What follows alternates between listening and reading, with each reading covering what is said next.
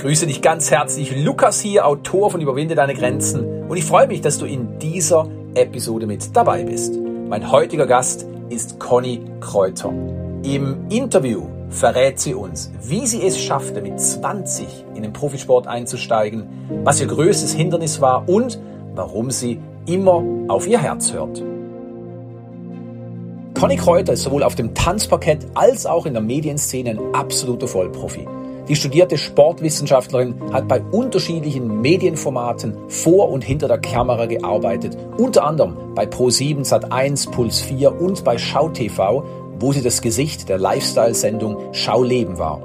Neben ihrer Medienkarriere ist Conny Kräuter seit 2007 gemeinsam mit ihrem Tanzpartner Stefan Herzog weltweit als Profitänzerin unterwegs. Kräuter ist mehrfach österreichische Meisterin in den Lateintänzen Einzeltanz, mehrfache Staatsmeisterin in der Lateinformation und mehrfache WM- und EM-Finalistin. Im Dezember 2018 hat sie ihre aktive Karriere zwar beendet, stellt sich aber nun neuen tänzerischen Herausforderungen und lehrt zum Beispiel Kindern das Tanzen und ist außerdem als Sprechtrainerin und Moderations- und Mediencoach bei Kurier, Mediaprint und SchauTV tätig. Conny, herzlich willkommen im Überflieger-Podcast. Schön, dass du hier bist. Ja, vielen Dank für die Einladung. Freue mich. Sehr, sehr gerne. Ich mich auch, weil du hast einiges zu erzählen aus deinem Leben, was ja einfach auch ein Leben der Überfliegerin schlechthin ist. Und bevor wir beginnen, stell dich doch mal ganz kurz nochmals vor, damit alle wissen, kurz und knapp, wer du bist, was du machst. Und danach tauchen wir natürlich in deine Lebensreise ein. Ja, sehr gerne. Ähm, also mein Name ist Conny Kräuter. Ich bin hauptberuflich TV, Event- und Radiomoderatorin und Profitänzerin und habe mein Leben immer meinem Herzen gewidmet. Also ich bin immer dem Herzen gefolgt. Das ist mir bislang immer ganz gut gelungen zum Glück. Da hatte ich irgendwie immer den richtigen Riecher und bin meiner Intuition, habe der Intuition vertraut und bin dadurch zu einigen Stationen gekommen, die unerwartet waren und bin immer so ein bisschen hinterher, war immer so ein bisschen der Spätzünder. Habe mit 20 dann eben zu tanzen begonnen erst, wo alle gesagt haben, das ist alles viel zu spät und da wirst du nicht mehr erfolgreich sein und habe mich allen Widerständen zum Trotz dann doch erfolgreich heraus ähm, oder emporgearbeitet und bin jetzt sehr glücklich mit meinem Leben, obwohl es ganz anders verlaufen ist, als ich mir vielleicht gedacht hätte. Ja, sehr schön. Und du hast ja auch schon was ganz Wichtiges angesprochen, was wir gerne nochmals vertiefen können. Du hast auf dein Herz gehört, auf die Intuition. Das ist so wichtig und die mhm. meisten Menschen tun das nicht. Ja, viele wissen gar nicht, dass sie eine Intuition haben, eine höhere Fähigkeit, die sie mhm. lenkt. Aber lass uns mal zuerst noch auf den Beginn deiner Sportlerkarriere zurückkommen. Du hast gesagt 20. Und das ist natürlich, wenn wir jetzt wieder den Durchschnittswert anschauen, sehr, sehr alt, ja, muss man ganz klar sagen, vor allem auch jetzt äh, im Bereich des Tanzes. Nur, wie bist du dazu gekommen? War das wirklich einfach ein Herzenswunsch, der gesagt hat, eines Morgens, ach, ich könnte ja noch Tänzerin werden? Oder wie bist du dazu gekommen überhaupt? Also ich habe mit vier Jahren ein Jahr Ballett gemacht oder zwei Jahre, das weiß ich gar nicht so genau. Ich war auf jeden Fall noch sehr klein und meinen Eltern war das zu wenig, weil ich zu viel Energie hatte und haben mich dann zum Schwimmen gesteckt, 13 Jahre, wo ich auch sehr glücklich war.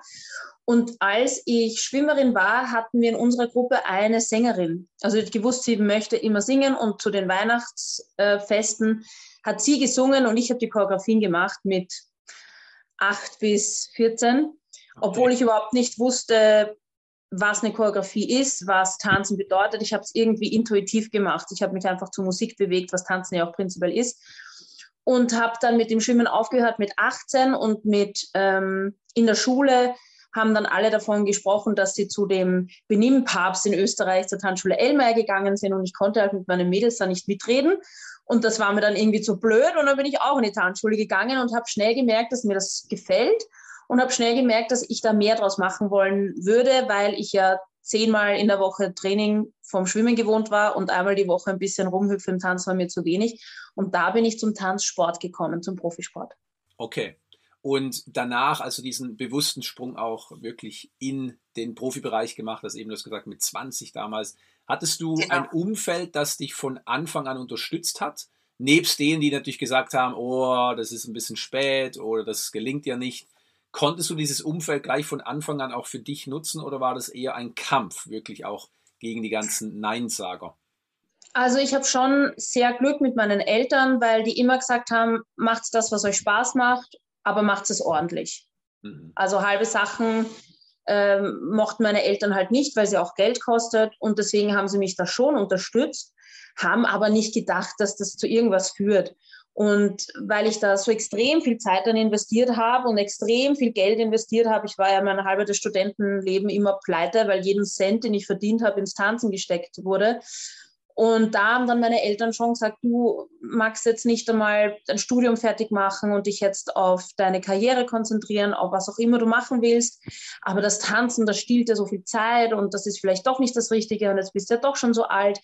Also sie haben mich immer unterstützt, aber hatten einfach Zweifel, weil das ja total logisch ist, dass man, wenn man mit 21 das erste Turnier tanzt, da kann man ja nicht eine Karriere draus machen.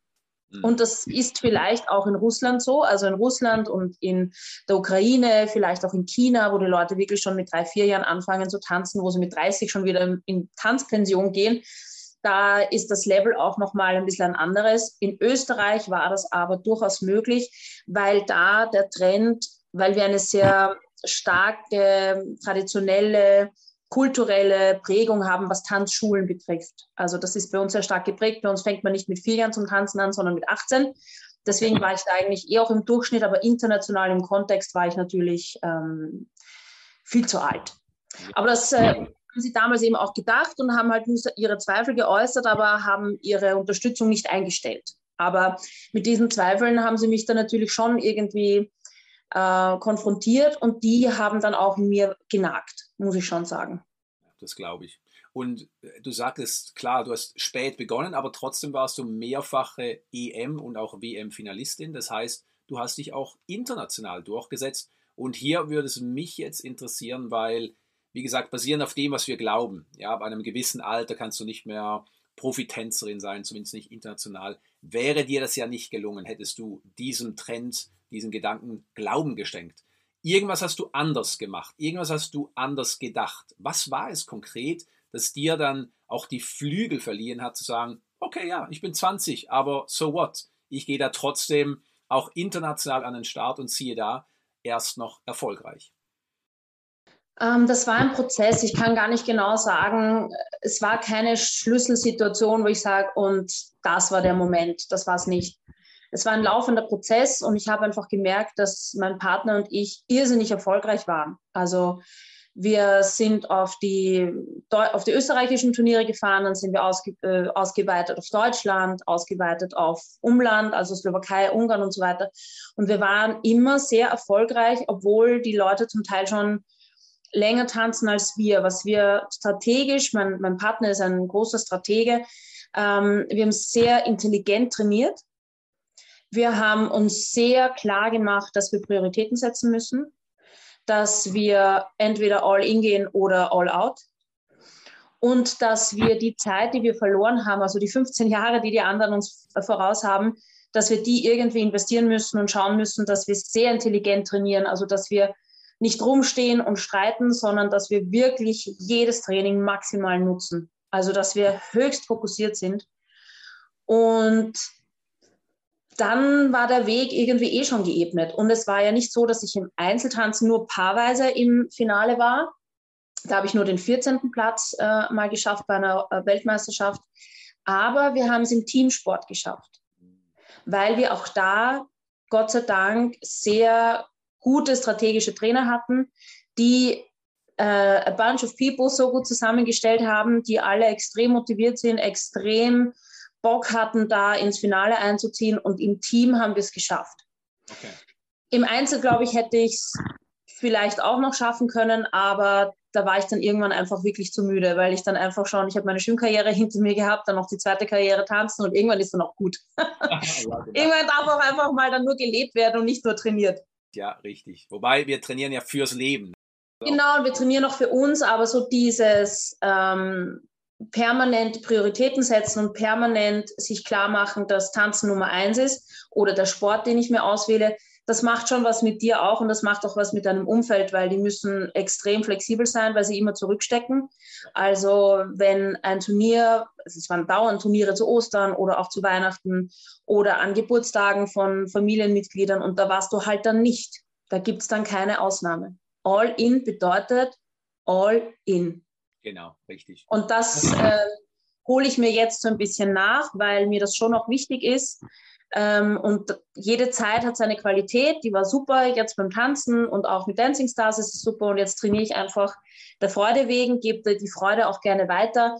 Aber mich auf Turniere zu stellen und mich da zu messen, da ist jetzt einfach nicht mehr die Zeit ja. dafür. Kann, kann ich nachvollziehen, ja, weil Leistungssport ist etwas, was gerne einfach nicht richtig gesehen wird. Klar, wenn jemand ganz oben steht, dann wird von Talent gesprochen, von Fleiß gesprochen, aber eben das, was du sagst, dieses All-in, also auch der Verzicht, der ist zum Teil so enorm, dass die wenigsten Menschen auch wirklich bereit sind, sich dafür zu verpflichten. Und Total. das ist ja. etwas, was übersehen wird. Und darum sieht es immer gut aus, aber ich denke letztlich, also ich kann es auch aus dem eigenen Leben natürlich als ehemaliger Leistungssportler sehr, sehr gut nachvollziehen. Es ist Knochenarbeit in vieler Hinsicht. Es macht nicht immer Spaß. Du musst dich extrem disziplinieren und wie du schon gesagt hast, auf vieles auch verzichten. Und genau, das ist immer die schön. Man sieht dann immer das Stockerl und man sieht dann immer die Medaillen, aber wie viel Schweiß und wie viel Tränen da auch drinnen sind, wie viel Versagen da auch drinnen ist, wie viel ständiges Niederfallen und die Knie sind schon blutig und du denkst dir, das gibt's ja nicht, ich kann nicht mehr. Und dann stehst du aber aus irgendeiner Motivation trotzdem wieder auf. Das steckt alles in den Medaillen drin. Das ist, ähm, kann man, wenn man das nicht erlebt hat, glaube ich, kaum nachvollziehen. Aber im Unterricht der Jugendlichen, wenn ich sage, wir haben Sonntagstraining und wenn am Sonntag eine Feier ist, dann ist trotzdem Training, da wird erstmal echt geschluckt. Und da verstehen sie dann auch, was es tatsächlich heißt, sich zu committen. Richtig. Und sich wirklich eine, einem, einem Ding zu verschreiben.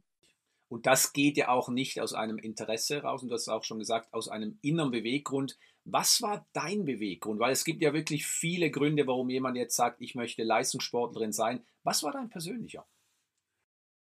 Also ich glaube, meine Eltern haben mich zum Leistungssport gebracht oder zum Schwimmen gebracht damals, weil ich unfassbar viel Energie hatte und sie zum Glück sehr intelligent gehandelt haben und gesagt haben, diese Energie kannst du entweder konstruktiv nutzen oder sie schlägt in die andere Richtung und äh, sie schlägt irgendwie aus, dass es eben menschenverletzend ist oder schwachsinnige Ideen entstehen, weil Energie ist da und die kann man lenken und die gehört einfach in richtige Bahnen gelenkt. Und da haben sie Gott sei Dank sehr klug ähm, gehandelt und mich dann zum Schwimmen gebracht. Was mich durch den Profisport getrieben hat, ähm, ich war beim Schwimmen sehr erfolgreich, obwohl ich nie Ziele hatte. Also ich war, ich war nie eine eine verbissene Schwimmerin. Wenn ich gewonnen habe, habe ich mich gefreut. Wenn ich nicht gewonnen habe, war es mir auch nicht so wichtig. Ähm, bei mir war wirklich der Antrieb das Soziale. Die Schwimmer waren, Schwimmerinnen waren meine Familie, weil wir haben uns jeden Tag gesehen. Ich habe mich gut gefühlt, ich war immer stark. Ich hab, kann mich nie erinnern an eine Situation in der Schule, wo ich mich irgendwie nicht stark gefühlt hätte, also körperlich und geistig. Ich war eine extrem gute Schülerin habe immer gute Noten gehabt, habe immer super mitarbeiten können und war halt einfach erfolgreich. Das war für mich Basis. Und das ist, glaube ich, schon mein Antrieb. Das war jetzt nicht so, dass ich sage, ich musste es tun. Das war überhaupt nicht, sondern es war einfach wirklich, ich war immer überall extrem gut. Und das ähm, hat für mich gepasst und deswegen habe ich es gemacht. Und beim, beim Tanzen war das anders. Ich habe, wenn die Musik an ist, verliere ich mich total. Da kann ich mein gesamtes Bewusstsein komplett ausschalten, außer wenn wir technische Übungen machen. Aber wenn es ums Durchtanzen geht, ums Performen, wenn die Musik eingeschaltet ist und die mich berührt und ich kann alle Emotionen über meinen Körper ausdrücken, gemeinsam mit meinem Partner, gemeinsam Geschwindigkeiten erzeugen, die alleine nicht möglich wären, gemeinsam Figuren erzeugen, die alleine nicht möglich wären, diese Verbindung mit einem Menschen, den du, wo du blind weißt, was zu tun ist, das hat für mich eine Schönheit, die unbeschreiblich ist. Und da kann ich mich so verlieren, dass, ähm, dass das einfach die pure Freiheit ist. Ja. Das ist das, was mich motiviert. Mhm. Da denke ich keine Sekunde an irgendwas anderes. Also eine Trainerin von mir hat gesagt, be in the moment. Das ist ja das, was jetzt auf Instagram und so auch immer propagiert wird. Im Moment sein, im Moment sein. Wenn du tanzt, musst du im Moment sein. Generell beim Sport ist das so. Aber beim Laufen kann man auch nochmal so die Gedanken ein bisschen laufen lassen, weil es einfach zyklisch ist und weil halt keine großen Veränderungen kommen. Aber Tanzen ist so hochkomplex. gemeinsam mit einem bewegenden Partner, wenn du jetzt eine Stange hast zum Beispiel und Pole Dance machst, habe ich auch schon gemacht, auch toll. Aber du hast eine statische, einen statischen Partner, der immer gleich ist. Der ist immer gleich schwer, der ist immer gleich rutschig oder fest. Aber ein bewegendes Objekt, das auch Gefühle hat und das sich auch nicht kontrollierbar bewegen kann, erfordert eine unfassbare, ein, ein unfassbares Bewusstsein im Moment. Weil wenn du einmal nicht da bist, ähm, stürzt du in der Akrobatik, fällst um, bist nicht verbunden, kriegst die Dinge nicht hin. Und das ist aber irgendwie der geniale Zwischen- oder das ist irgendwie das Geniale am Tanzen, dass du höchst konzentriert und da sein musst und dich trotzdem verlieren kannst. Ja. Und das habe ich in keinem anderen Sport gefunden. Ich habe Sportwissenschaften studiert. Also ich habe eigentlich schon alle möglichen Sportarten ausprobiert und ich habe keine Sportart gefunden, wo die so hoch anspruchsvoll ist für mich, wo ich alles vergessen kann und gleichermaßen mich auch so verlieren kann. Also das, man kann das schwierig beschreiben irgendwie, aber ich versuche es mit Worten auszudrücken. Richtig, aber wundervoll. Ich, ich, weiß, was du meinst. Ja, ich meine, es ist natürlich der, der viel besprochene Flow-Zustand, ja, den ja viele genau. Sportler nie erreichen. Ich sage immer, doch, du kannst ihn auf Knopfdruck erreichen, aber es muss natürlich auch, und das sehen wir bei dir ganz schön, mit einem Sport, mit einer Sportart zusammenhängen, die dir wirklich auch Freude bereitet. Weil ansonsten, wenn du einfach nur versuchst, ja, die, aufs Podest zu kommen, um dich dann vielleicht ein bisschen besser zu fühlen vorübergehend, dann wird diese Motivation irgendwann erschöpft sein. Und bei dir habe ich so ein paar Sachen rausgehört, die ganz klassisch sind, auch äh, zumindest aus meiner Sicht, für erfüllte Überfliegerinnen. Nämlich einmal, du hast es gemacht wegen der Community, also wegen der Gemeinschaft. Das andere ist, du mhm. hast ein, ein großes Element von Wachstum, also persönlich besser werden, dich herausfordern drin gehabt. Und natürlich eben auch diese absolute Erfüllung, das heißt diese Verbindung auch letztlich mit dir selbst und vielleicht auch mit etwas Höherem als du und wo du doch dadurch dann auch im Moment bist. Und ich meine, das ist ja das, was wir letztlich auch immer wieder versuchen, im Hier und Jetzt zu leben.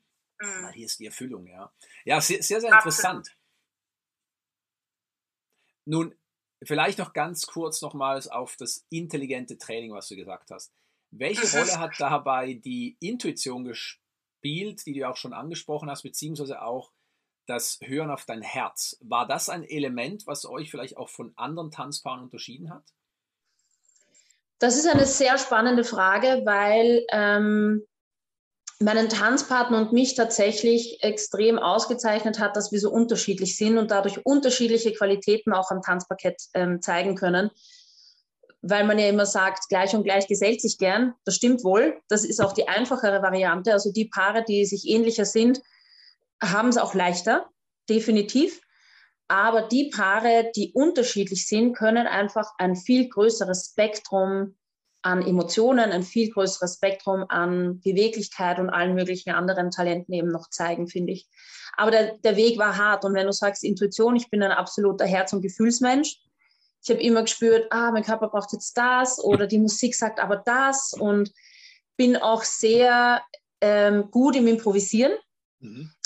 Aber mein Partner ist ein sehr strukturiert denkender Mensch, der gerne einen Ablauf hat, der gerne einen Plan hat und den Plan auch einhält, weil ihm das Sicherheit und Kraft gibt, weil er dann das Gefühl hat, auch was erreicht zu haben oder was geschafft zu haben und dann einfach quasi gerne diese Haken setzt. Also ein ganz anderer Zugang. Und wir haben es geschafft, eine, glaube ich, oder für uns dann im Endeffekt eine gute Mischung zu machen. Für ihn war es die Herausforderung, mal die Liste beiseite zu legen und mal intuitiv zu tanzen und mal das zu tanzen, was er spürt. Ist ja auch eine große Challenge, ja, sich da auch so zu zeigen und das Innerste nach außen zu kehren, so dass es alle sehen können. Körpersprache ist ja für alle lesbar, auch wenn wir es manchmal nicht verstehen.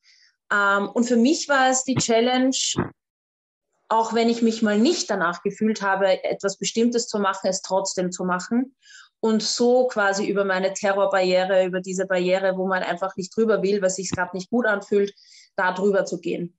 Und das war ähm, quasi eine Art intelligentes Training, weil wir ganz klare Pläne hatten und dann trotzdem immer wieder auch den, den Switch geschafft haben, auf unser Herz zu hören und unsere Gefühle zu tanzen, weil am Ende ist Tanzen zwar Sport, aber auch Kunst.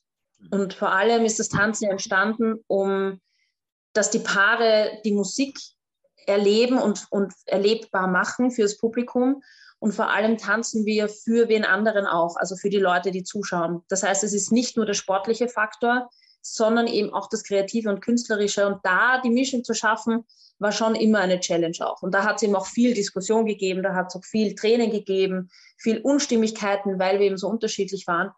Aber am Ende hat uns das eben ausgezeichnet und auf der Fläche haben wir nicht nur dieses, diese klare Technik zeigen können und die klare Struktur unseres Tanzens und wir wissen genau, in welche Richtung es geht und wo wir stehen und wie alle Körperteile übereinander stehen müssen, sondern eben auch dieses Zwischenmenschliche, die Blicke, das Gefühl, die Arme, die dann auch dementsprechend getanzt worden sind, um noch was mehr auszudrücken. Die Mischung war dann irgendwie cool. Aber der Weg war schon hart. ja, klingt War nicht ganz so leicht. ja, ich sage immer, ähm, wenn es so leicht wäre, ja, wenn es jedem einfach so mal zufallen würde, dann könnte jeder sagen, okay, ich bin jetzt 20, ich mache mal jetzt einen auf Karriere tanzen. In, ja, aber das ist Voll. natürlich nicht die Realität. Aber mir sind wirklich viele Dinge zugefallen. Also wenn man an so etwas wie eine Bestimmung oder Schicksal glaubt, dann war das Tanzen definitiv für mich bestimmt, weil ich immer zur richtigen Zeit am richtigen Ort war. Ich war zur richtigen Zeit, habe ich meinen Partner kennengelernt, der zwar auch schon älter war, der war auch schon 20, aber wir haben uns wirklich auch so gut ergänzt auch. Ne? Also wir haben ja nicht nur gegeneinander sozusagen unsere Talente ausgespielt, sondern das ist ja auch ergänzend. Das, was ich nicht hatte, konnte er erfüllen. Und ähm, auch die Trainer, die wir getroffen haben oder die Momente haben einfach immer gepasst. Und da war sicherlich auch sehr viel Glück dabei, dass man die richtigen Menschen trifft, dass man die richtigen Turniere auswählt, dass man zur richtigen Zeit auch die richtigen Menschen um sich hat. Ähm, weil das kann man oder das habe ich damals nicht so bewusst gesteuert.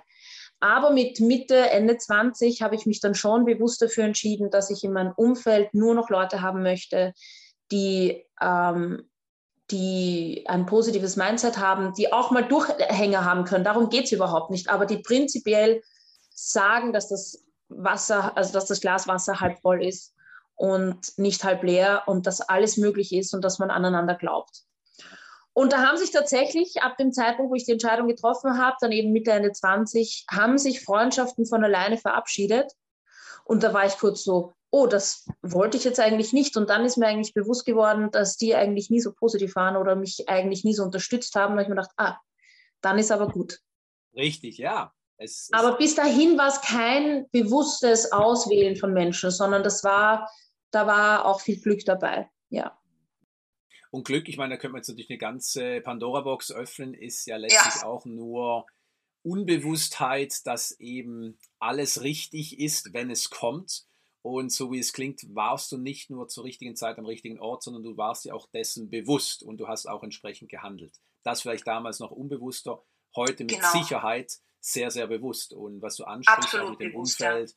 ist natürlich auch ein ganz, ganz wesentlicher Schlüssel. Nun, Absolut. nach dem Tanz oder vielleicht sogar auch äh, gleichzeitig, das kannst du uns gerne erzählen, ging es ja auch immer mehr dann in Richtung Sprechen, Moderation. Und um einfach nochmals ganz kurz eine Eigenschaft, die du sicherlich hast und auch dein Tanzpartner von damals, war ja diese Offenheit.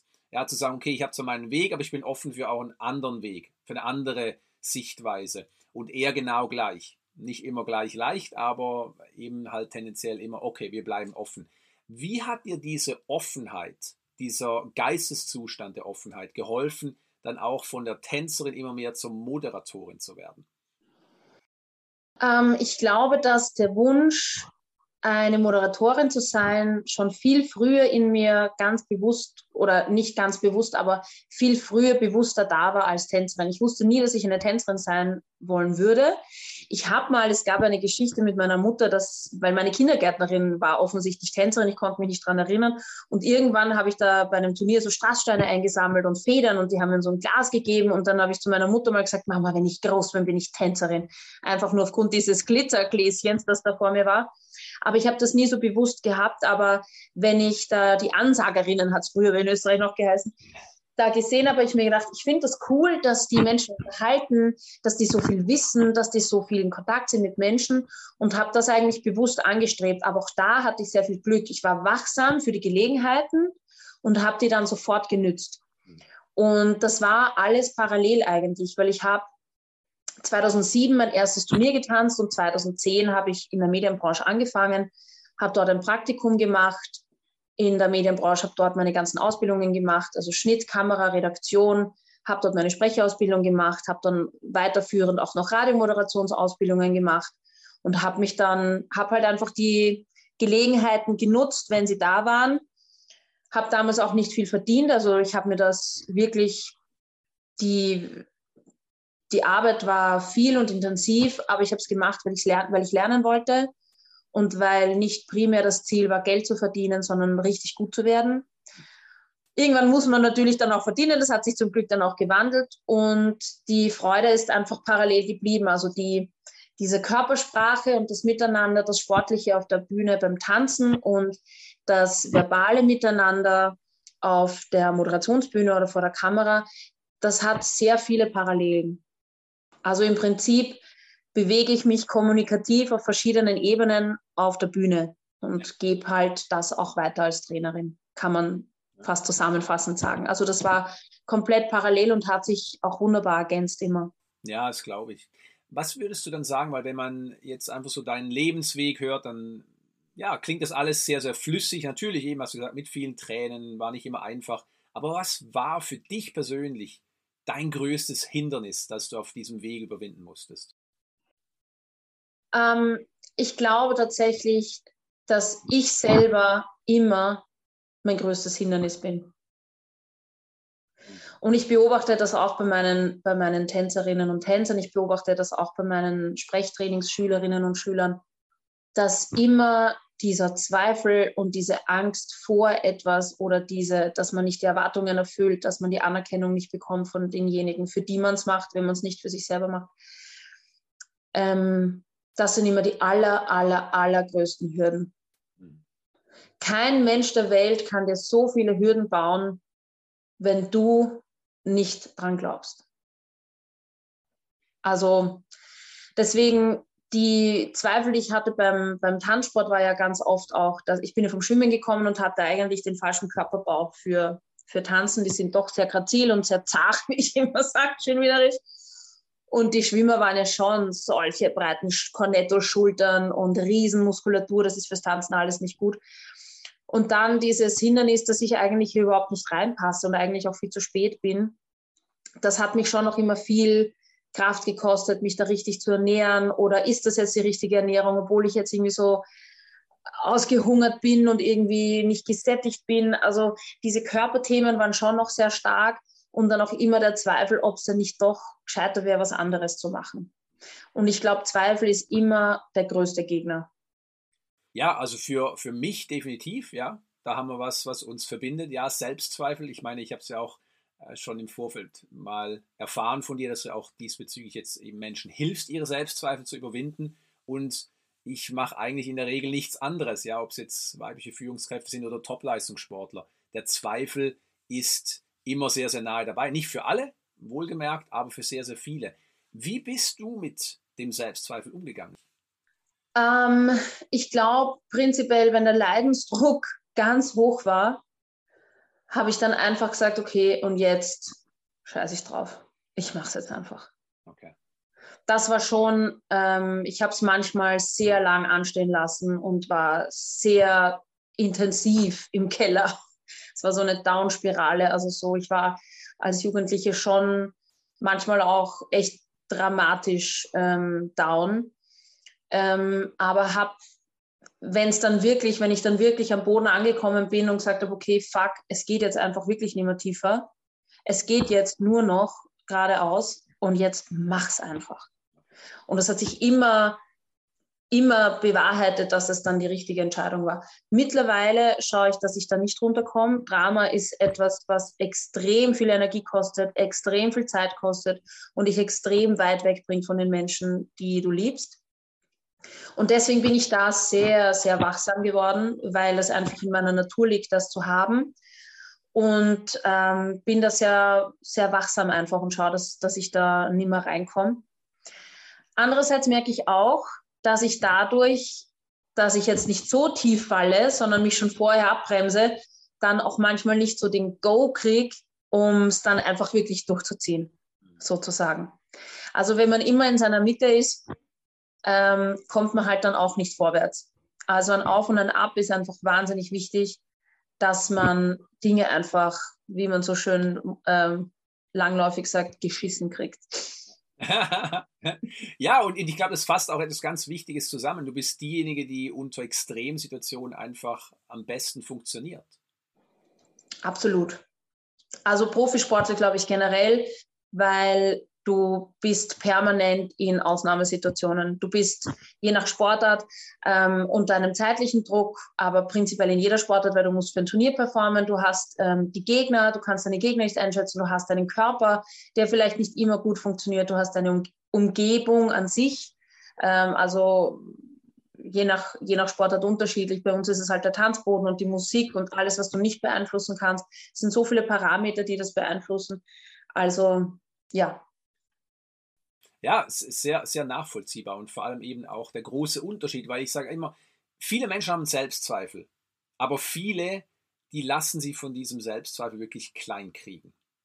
Mhm. Und die Fähigkeit, und ich sage ja, das bewusst Fähigkeit, zu sagen, ich habe zwar Angst, aber ich springe trotzdem. Das ist ja das, was auch Überfliegerinnen auszeichnet. Sie Total. sind nicht angstfrei, Total. aber sie springen eben trotzdem. Wie ich noch jünger war, ähm, waren die Zweifel auch weniger. Spannend, wenn ich jetzt darüber nachdenke. Ähm, das ist mir noch gar nicht so bewusst gewesen. Wie ich jünger war, waren die Zweifel auch weniger. Da habe ich Dinge trotzdem gemacht, auch ohne Drama. Dann kam diese Dramaphase. Ähm, und jetzt sind die Zweifel da und werden ausdiskutiert. Spannend, wie sich das so verändert eigentlich. Aber vielleicht kann man sich ja von allem ein bisschen was mitnehmen. Von alles hat ja seine guten Seiten. Ne? Natürlich. Ähm, aber gerade wie ich so beim Schwimmen war, da wusste ich irgendwie, ich bin gut und ich mache das jetzt einfach. Ja. Da war auch dieses Urvertrauen so ganz stark. Das ist immer, ich habe immer noch ein starkes Urvertrauen, weil ich ähm, wirklich sehr liebevoll aufgewachsen bin, zum Glück. Aber wenn man erwachsen ist, pusht einen schon sehr viel das Hirn rein. Also da, das merke ich jetzt schon, eben weil man auch mehr Verantwortung trägt, dann man, ist man irgendwie Besitzer einer Wohnung oder Besitzer eines Hauses und hat vielleicht ein Auto und muss irgendwie schauen, dass da überall das Geld reinkommt und dass man seine Dinge geklärt kriegt und dass man alle Sachen organisiert für den Verein oder für was auch immer. Das, man ist sehr im Organisieren, man ist sehr im Bewussten und hat einfach auch nicht die, die Freiheit zu sagen, so, pff, heute mache ich mal, was ich will. Ja. Dann nimmt man sich auch oft nicht die Freiheit. Also man ist schon sehr kopfig als Erwachsener. Und da immer wieder rauszukommen, das ist extrem wichtig. Weil dann, glaube ich, sind auch die Zweifel weniger, wenn man äh, weniger im Kopf ist, sondern mehr im Herzen und dem eben wieder folgen darf. Ja. Dass es da auch eine Balance gibt. Sehr kraftvoll, was du gerade gesagt hast. Ja. Wenn du mehr im Herz bist und weniger im Kopf, dann sind die Selbstzweifel auch weniger. Ja, ja, und mehr im Herzen bedeutet auch, dass man wirklich das macht, was einem Freude bereitet. Viele wissen noch gar nicht, was macht dir eigentlich Freude.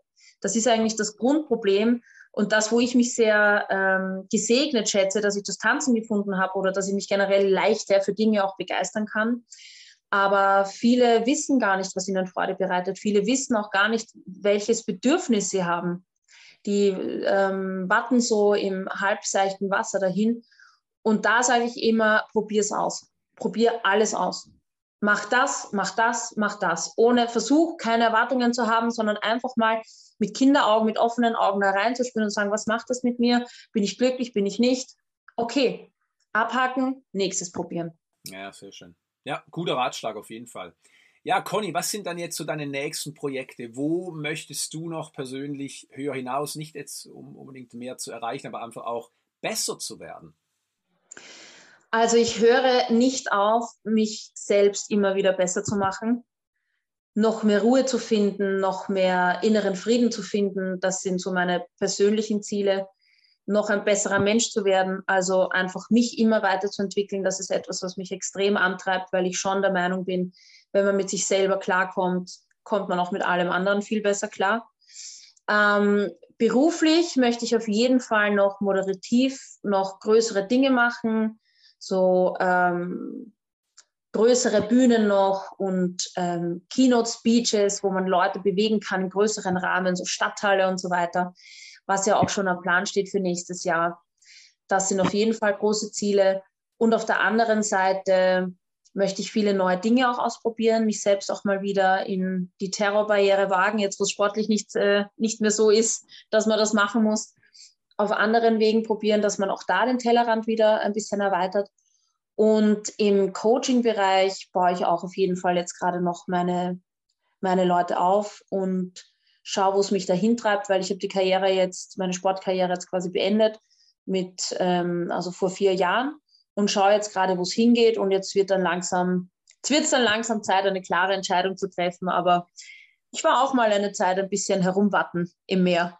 Ja, natürlich. Kann auch mal gut sein, sich nicht immer entscheiden zu müssen, aber ich merke schon, jetzt ist Zeit, da wieder mal Vollgas daran zu gehen. Ja, sehr schön. Und das wird dir natürlich gelingen, weil mit all dem, was du erreicht hast, mit all dem, was du für dich im Inneren auch verändert hast und dadurch möglich gemacht hast, wird natürlich auch dieser nächste Schritt für dich etwas sein, was dir viel, viel Freude bereitet und natürlich auch wieder dieses Wachstum bringt, was ja dann in der Tat auch zur Erfüllung führen wird.